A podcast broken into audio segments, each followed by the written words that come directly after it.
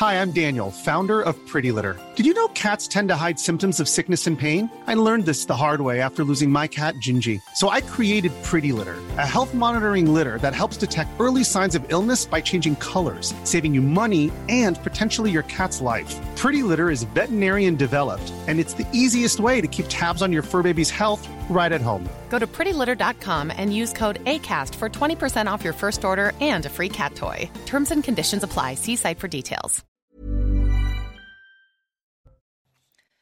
Aucun enseignant ne commencera sa carrière à moins de 2000 euros net par mois. À une semaine de la rentrée des classes, Emmanuel Macron a présenté au recteur son plan pour l'école.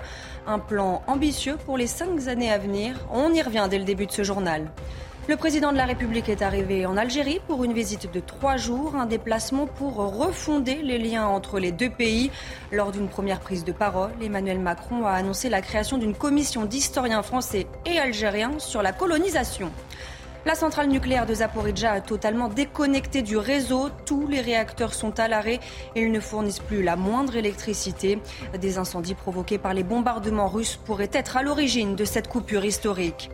Et puis pour réduire la facture, vous êtes de plus en plus nombreux à vous tourner vers les enseignes anti-gaspi. Certains produits y sont 15 à 20% moins chers et de tout aussi bonne qualité. Un moyen de faire des économies, mais aussi d'éviter le gaspillage alimentaire. Reportage dans une épicerie bordelaise.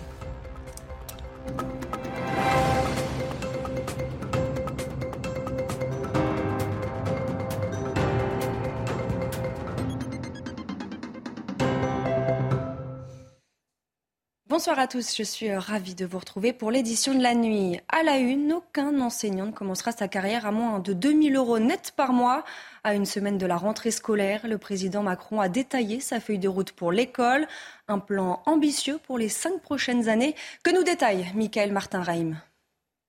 Ça veut dire que quelque chose ne marche pas dans notre organisation collective. Nous sommes obligés de le regarder en face. Des dépenses pour moins d'inquiétude dans les écoles. Voilà le plan d'Emmanuel Macron. Un plan qui passe donc par des étudiants et des professeurs heureux. Pour ces derniers, ceux qui débuteront dans la profession, c'est une revalorisation qui les attend. C'est pourquoi nous avons, sur la base des travaux du Grenelle, que vous avez là aussi conduit, commencé une revalorisation générale de la rémunération il y a deux ans, qui sera poursuivie en faisant qu'aucun professeur ne débute sa carrière à moins de 2000 euros net. L'investissement de l'État ira aussi dans un fonds d'innovation pédagogique d'au moins 500 millions et disponible dès septembre. Objectif, permettre aux élèves d'avoir une nouvelle perspective d'avenir grâce à des projets concrets. En plus de ces annonces, Emmanuel Macron souhaite une transformation profonde des lycées professionnels, une transformation qui passera par le développement des temps de stage d'au moins 50%. Mais il faut que dès maintenant, nous mettions en place ce travail en profondeur, cette transformation de nos lycées professionnels. Par ailleurs, le pass culture, souvent mis en avant par l'exécutif, sera cette année élargi à tous les collégiens. Il faut dire que la rentrée euh, s'annonce particulièrement tendue. Selon les chiffres officiels de l'éducation nationale, 1648 enseignants ont démissionné sur l'année scolaire 2020-2021. C'est trois fois plus qu'il y a dix ans. Pourquoi jette-t-il l'éponge Michael Chailloux a rencontré une enseignante qui s'apprête à quitter son poste? Elle a souhaité garder l'anonymat. Après 19 ans en région parisienne, Stéphanie, prof de collège et lycée, vient d'obtenir sa mutation en Bretagne auprès de son amoureux. Problème, les deux établissements qu'on lui propose sont à 2h30 de son domicile. Aujourd'hui, on me demande d'aller euh, tellement loin qu'en fait, c'est impossible d'avoir une vie à deux. Un deuxième logement à assumer et puis euh, ne pas se voir de toute la semaine. Le recours qu'elle a déposé a été rejeté par l'éducation nationale, alors même qu'il manque d'enseignants pour cette rentrée. On n'est pas du tout récompensé euh, pour tous les efforts qu'on peut faire. En fait, je me retrouve à ne pas avoir le choix. Le choix de, ouais, de, démissionner ou de trouver une euh, autre chose. Avec un CAPES en poche et 20 ans d'ancienneté, Stéphanie gagne un peu plus de 2000 euros net par mois. Ils sont 20 000 inscrits sur ce forum intitulé Prof, tu veux changer de métier? C'est pas normal d'avoir euh, autant de profs qui manquent et avoir autant démissions. On nous demande souvent d'ailleurs d'être bienveillant avec les élèves et j'ai pas le sentiment qu'on le soit beaucoup avec nous. Cette maltraitance institutionnelle, Stéphanie ne la supporte plus. Elle se présentera le jour de la rentrée par correction et elle a d'ores et déjà répondu à une offre d'emploi dans le privé. Le ministre de l'Éducation nationale a reconnu cette pénurie d'enseignants, mais il l'assure, le manque sera pallié par l'embauche de contractuels, 3 000 au total. Papendiaï s'est exprimé chez nos confrères de France 2. Écoutez. À l'heure actuelle, euh, la rentrée s'annonce dans des conditions convenables, je ne dirais pas optimales, car nous avons à travailler pour rendre le métier d'enseignant euh, plus attractif, y compris d'un point de vue euh, salarial, et nous allons faire des propositions de ce point de vue-là dans les semaines et dans les mois à venir. En attendant, nous avons recours, en effet, à des enseignants contractuels, un peu plus dans certains départements que dans d'autres, 1% dans le primaire, 8% dans le secondaire. C'est un peu trop, je le reconnais très volontiers, mais nous faisons du mieux possible pour les former, pour les accompagner et pour que la rentrée se passe dans les meilleures conditions pour les 12 millions d'enfants. Nous avons un passé commun qui est complexe, douloureux. Ce sont les mots d'Emmanuel Macron au premier jour de sa visite en Algérie. Le président de la République a annoncé la création d'une commission d'historiens français et algériens sur la colonisation dans l'optique d'ouvrir une page nouvelle dans les relations bilatérales entre les deux pays. Je vous propose d'écouter le président de la République. Nous avons d'ores et déjà décidé qu'ensemble, nous mandaterions une commission euh, mixte de d'historiens ouvrant nos archives et permettant de regarder l'ensemble de cette période historique qui est déterminante pour nous, début de la colonisation à la guerre de libération, sans tabou, avec une volonté de travail libre, historique, d'accès complet à nos archives, et de part et d'autre, et une volonté ensuite de mener cette œuvre de reconnaissance. je crois que c'est un élément extrêmement important. Dans un contexte de guerre en Ukraine, la question du gaz algérien devrait être évoquée. L'Algérie est le premier producteur de gaz en Afrique et l'un des dix premiers au monde. La France ne devrait pour autant pas avoir froid cet hiver. Plus de 90% des stocks en gaz sont remplis selon la plateforme européenne AGSI. Le gouvernement espère d'ailleurs atteindre les 100% d'ici le mois de novembre. Dans le reste de l'Europe, toujours pour éviter la pénurie de gaz cet hiver, après l'Espagne et le Royaume-Uni, l'Allemagne adopte à son tour des mesures en matière d'économie d'énergie. Lesquelles? Et sont-elles vraiment efficaces? On voit ça avec Régine Delfour. Interdire l'éclairage de nuit des bâtiments publics et des enseignes publicitaires dès 22 heures, limiter le chauffage à 19 degrés dans les administrations. Ou encore réduire la climatisation dans les commerces, ces mesures ont été adoptées par décret par nos voisins européens. Objectif, réduire leur consommation énergétique. Mais ces comportements sont-ils vraiment efficaces? Par exemple, de réduire d'un degré, ça peut euh, amener une réduction euh, de 7% d'économie d'énergie. Donc, si par convention, un, bâtiment public qui était chauffé, par exemple, euh, l'année dernière à 22 degrés ou 21 degrés passe à 19 degrés par décret, on peut avoir jusqu'à 20% d'économie d'énergie. Des économies donc significatives, mais pour cette spécialiste, il est impératif de les pérenniser pour lutter contre le réchauffement climatique. L'objectif d'ici 2050, c'est que tout le parc de bâtiments soit au niveau basse consommation, c'est-à-dire à un niveau euh, de consommation énergétique tel que les nouveaux, euh, les, constructions euh, neuves d'aujourd'hui. Et pour sensibiliser les particuliers, les idées ne manquent pas. Comme au Royaume-Uni où tous ceux qui utiliseront leur lave-linge ou console de jeux vidéo pendant les heures creuses seront récompensés financièrement. En Ukraine, la centrale nucléaire de Zaporizhzhia, sous contrôle russe, est totalement déconnectée du réseau suite à l'endommagement des lignes de communication provoquées par des bombardements. Dans la soirée, le président ukrainien Volodymyr Zelensky a fait une déclaration très alarmiste, évoquant une catastrophe à venir. Écoutez. Des générateurs diesel ont immédiatement été activés pour fournir de l'énergie à la station elle-même pour la soutenir après l'arrêt. Le monde doit comprendre la menace que cela représente. Si les générateurs diesel n'avaient pas été activés, si l'automatisation et le personnel de la centrale n'avaient pas réagi après la panne, nous aurions été contraints de surmonter les conséquences d'un accident nucléaire. La Russie a mis les Ukrainiens, tout comme l'ensemble des Européens, aux portes d'une catastrophe nucléaire catastrophe. On vient d'entendre le président ukrainien. L'approvisionnement en électricité de la centrale nucléaire en elle-même est assuré depuis la centrale thermique. Mais quelle est réellement la situation sur place? Michel Chevalet nous explique. Quelle est la situation? À la centrale nucléaire, il y avait six réacteurs. Sur ces six réacteurs, il en restait deux, les cinq et six, en fonctionnement. Ils envoyaient donc du courant en 750 000 volts sur quatre lignes extérieures. Il ne restait plus qu'une seule ligne pour évacuer le courant vers l'Ukraine. Or, un incendie s'est déclenché sur le site de la centrale dans un dépôt de combustible. Apparemment en raison de manipulation de l'armée russe sur place. Donc, de fait, pour des raisons de sécurité et intervenir sur cette ligne, on a donc coupé le courant. Et donc, de fait, la centrale nucléaire, les deux réacteurs en fonctionnement, ne peuvent plus exporter en 750 000 volts le courant. Mais par contre, ces deux réacteurs reçoivent par une ligne 380 000 volts le courant nécessaire pour continuer à faire fonctionner les systèmes de sécurité et notamment les pompes du système de refroidissement. Donc, dans la situation actuelle, c'est pour une raison de sécurité que l'on a déconnecté la centrale et une fois, apparemment, que la ligne va être rétablie, les réparations faites, la centrale, à nouveau, va pouvoir remonter en puissance. Dans l'actualité judiciaire, l'ex-femme et complice du tueur et pédophile belge Marc Dutroux, totalement libre ce vendredi. Michel Martin aura purgé et cesse des 30 ans de prison auxquels elle avait été condamnée avant d'obtenir une libération conditionnelle en août 2012. Les familles des victimes de Marc Dutroux sont sous le choc.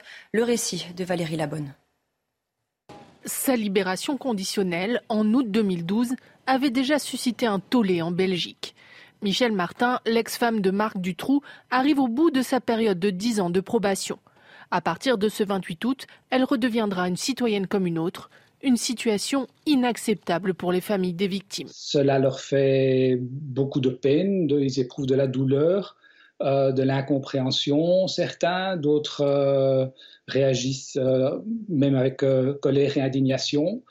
mais donc oui, il faut s'imaginer en tant que parent euh, d'être confrontée avec la nouvelle. Hein, la justice vient de les informer. Elle avait été reconnue coupable en 2004 d'avoir activement participé aux séquestrations de six fillettes, dont quatre sont mortes. La loi belge permet une sortie anticipée sous condition. Michel Martin n'a accompli que 16 des 30 ans pour lesquels elle a été condamnée. L'association milite pour que ces conditions de sortie soient plus restrictives. C'est important qu'il y ait un suivi plutôt que euh, à la fin de la peine, hein, quand, elle quand, elle arrive à échéance, que la personne soit libérée du jour au lendemain et qu'il n'y ait plus aucune condition. Cette affaire a traumatisé les Belges. Elle reste considérée encore aujourd'hui comme la pire affaire criminelle de l'histoire du pays. En France, le gouvernement lance un nouvel outil pour lutter contre les rodéos urbains. Depuis mercredi, chaque Français peut les signaler sur la plateforme nationale moncommissariat.com. À l'occasion du 78e anniversaire de la libération de Paris, le ministre de l'Intérieur, Gérald Darmanin, a communiqué sur les opérations et les interpellations en lien avec les rodéos urbains depuis le début de l'année. Je vous propose de l'écouter. Depuis le mois de mai, vous avez mené à la préfecture de police plus de 23 000 opérations, menant à 2700 interpellations, dont 554 dans la seule région parisienne et permettant la saisie de quasiment 200 engins. Parce que cette lutte est l'affaire de tous chaque francilien, chaque Français, chaque citoyen, chaque personne peut désormais, à partir d'aujourd'hui, comme pour les points de deal, dénoncer les rodéos motorisés sur la plateforme de la police nationale moncommissariat.fr. Et retour à présent sur ce mariage fin juillet en Seine-Saint-Denis qui avait dégénéré en rodéo urbain. Ce mercredi, deux personnes ont été brièvement placées en garde à vue. Il s'agit du couple qui se mariait ce jour-là. Le rappel des faits, c'est avec Michael Martin-Reim. Nous sommes le vendredi 22 juillet dernier, en plein après-midi, place Jean Jaurès à Saint-Denis. Sur ces images, plusieurs voitures, une dizaine selon les témoins, participent à un rodéo sauvage dans une zone piétonne. La scène, filmée à l'époque par la première adjointe au maire, montre un groupe de quatre personnes encerclées par le cortège. Présentes tout autour de la place, les caméras de surveillance de la police municipale avaient permis d'enregistrer toutes les plaques d'immatriculation des voitures de location qui venaient de Pologne. Ce mercredi, le couple qui se mariait était brièvement placé en garde à vue sans donner lieu à des poursuites. La semaine dernière, 8613 opérations anti-rodéo avaient été menées et quelques 586 individus avaient été interpellés, selon des chiffres révélés par le ministère de l'Intérieur. Si vous souhaitez accéder à la propriété, sachez que depuis le début de l'année, 45% des demandes de prêt auraient été refusées. Résultat d'un sondage Opinion System en cause un taux d'usure trop bas. Mais de quoi parle-t-on? Élément de réponse avec Michael Dos Santos. Le taux d'usure est devenu la hantise des emprunteurs et des professionnels. Il y a vraiment beaucoup de dossiers qui ne passent pas à cause de ce taux d'usure. Même des très beaux profils aujourd'hui se retrouvent euh, dans l'impossibilité de pouvoir, euh, de pouvoir emprunter. Et ça, c'est vraiment euh, frustrant et pour nous, mais surtout pour, bah, pour tous les Français qui souhaitent acheter aujourd'hui. Fixé en juillet dernier par la Banque de France à 2,57% pour un prêt de 20 ans et plus, le taux d'usure correspond au taux d'intérêt annuel effectif global maximum que les banques peuvent appliquer. Ce taux d'intérêt, tout compris, englobe plusieurs frais, parmi eux les intérêts bancaires, les frais de dossier, le coût des assurances ou encore les frais de garantie. Avec un taux d'usure trop élevé de 0,01 point, Maxime s'est vu refuser son prêt à la banque. Grâce à un montage de son courtier, cet avocat au salaire brut de 6 000 euros par mois a pu accéder à la propriété. Avec la hausse euh, des taux, euh, ben, je suis passé juste au-dessus. En l'espace d'une semaine, euh, ben, je suis passé du tout au tout et d'un coup, le, rêve s'effondre un petit peu. Si j'étais juste resté auprès de ma banque, ben, malheureusement, je serais toujours locataire. Le taux d'usure sera réévalué le 1er octobre prochain. Une hausse de 0,2 points permettrait d'accepter de nouveaux dossiers. Face à l'inflation, toutes les économies sont bonnes à prendre et en ce moment, les magasins anti-gaspi ont la cote. Ils proposent à la vente des produits dont la grande distribution ne voulait pas, comme les fruits ou les légumes qui ne sont pas esthétiques, mais ils sont beaucoup moins chers, un concept qui plaît. Exemple dans cette épicerie bordelaise, Jérôme Rampenou. Dans le centre de Bordeaux, cette nouvelle épicerie vient d'ouvrir avec un concept anti-gaspi. Ici, on propose des produits que la grande distribution ne veut pas à des tarifs attractifs. Ça vaut le coup. Les tomates, les tomates, celles que je prends, les tigrés, franchement, il y a plus d'un euro de différence. Un euro, vous savez, à l'heure actuelle, c'est énorme. Ça permet de réduire le coût de, nourriture euh, qui est déjà qui augmente considérablement depuis, depuis six mois. Pour ces nouveaux clients, le prix n'est pas la seule motivation. On évite le gaspillage et on essaye de rajouter euh, un petit peu une plus-value à tout ça, sinon c'est jeté, donc c'est très dommage. On gaspille euh, des produits euh, tous les jours, que ce soit dans la grande distrib ou même nous, même en tant que particulier. Et en fait, on a l'impression que c'est un, c'est un grand geste ou que c'est une, immense innovation de dire on va pas jeter, on va le manger. Bah là, en fait, c'est juste normal. Ici, il n'y a pas vraiment de suivi de référence comme dans un magasin classique. C'est suivant les disponibilités et la production. Sur des fruits et légumes, on va plutôt être sur des produits qui sont soit en surproduction, soit des produits qui sont euh, mal calibrés. Et puis après, on va avoir effectivement des produits qui sont en date courte, mais on est quand même beaucoup sur la surproduction. Euh, et c'est pour ça qu'on travaille avec euh, à peu près 900 partenaires, soit des industriels, soit des producteurs. Avec une telle démarche, cela permet aux consommateurs de faire une économie de 15 à 25% par produit.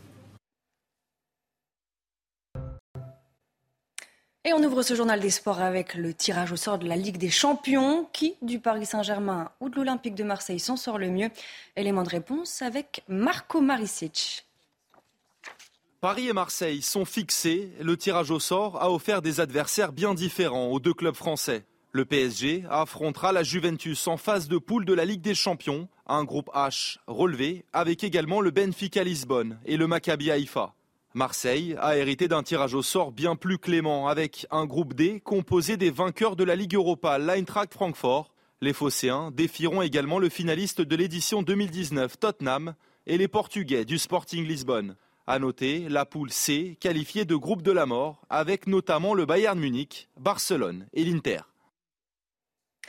Du foot toujours et le sacre de Karim Benzema par l'UEFA qui l'a élu ce jeudi meilleur joueur de l'année. Vainqueur du championnat d'Espagne et de la Ligue des champions cette saison, Benzema a inscrit 44 buts en 46 matchs avec le Real Madrid. Il a logiquement été préféré à son coéquipier Thibaut Courtois et au Belge de Manchester City Kevin De Bruyne. Un trophée de bon augure pour l'international français qui fait figure de favori pour le Ballon d'Or 2022. On reste avec le Ballon d'Or et la qualification de l'OGC Nice pour l'Europa League. Les Niçois se sont imposés 2-0 au match retour des barrages contre le Maccabi Tel Aviv à l'Alliance Rivera. Bien lancé par un but de Claude Maurice, les hommes de Laurent Favre ont ensuite été inoffensifs. C'est finalement la nouvelle recrue, Alexis Bekabeka, qui libère les Aiglons avec une magnifique frappe. à la 113e minute. Un détour par l'Italie à présent. L'attaquant de l'Olympique de Marseille, Arkadiusz Milik, est arrivé ce jeudi à Turin. Il y a effectué une visite médicale pour boucler son prêt avec option d'achat à la Juventus. L'international polonais connaît bien la Serie A puisqu'il a évolué sous le maillot de Naples entre 2016 et 2021. En tennis, Novak Djokovic a annoncé sur son compte Twitter être forfait pour l'US Open qui débute lundi prochain. Non vacciné contre le Covid-19, le Serbe ne peut pas se rendre sur le sol américain, faute de schéma vaccinal complet. Déjà privé d'Open d'Australie et expulsé du pays en janvier pour les mêmes raisons. Le numéro 6 mondial doit donc faire une croix sur le dernier tournoi de Grand Chelem de cette saison. Le retour du rugby sur Canal Plus avec la première journée de Pro D2 et Biarritz qui s'est imposé difficilement face à Oyonnax. Courte victoire 18 à 14. Relégué du top 14 après une saison cauchemardesque, les Biarros menés 5-9 à la mi-temps ont su se remobiliser en seconde période. La journée inaugurale de la Pro D2 se poursuit ce vendredi. Mont-de-Marsan reçoit Aurillac. Agen se déplace à Aix-en-Provence. Des matchs à suivre bien sûr sur les antennes du groupe Canal. Aucun enseignant ne commencera sa carrière à moins de 2000 euros net par mois à une semaine de la rentrée des classes. Emmanuel Macron a présenté au recteur son plan pour l'école, un plan ambitieux pour les cinq années à venir. Restez bien avec nous, on y revient dans quelques instants sur CNews. Retrouvez tous nos programmes et plus sur cnews.fr.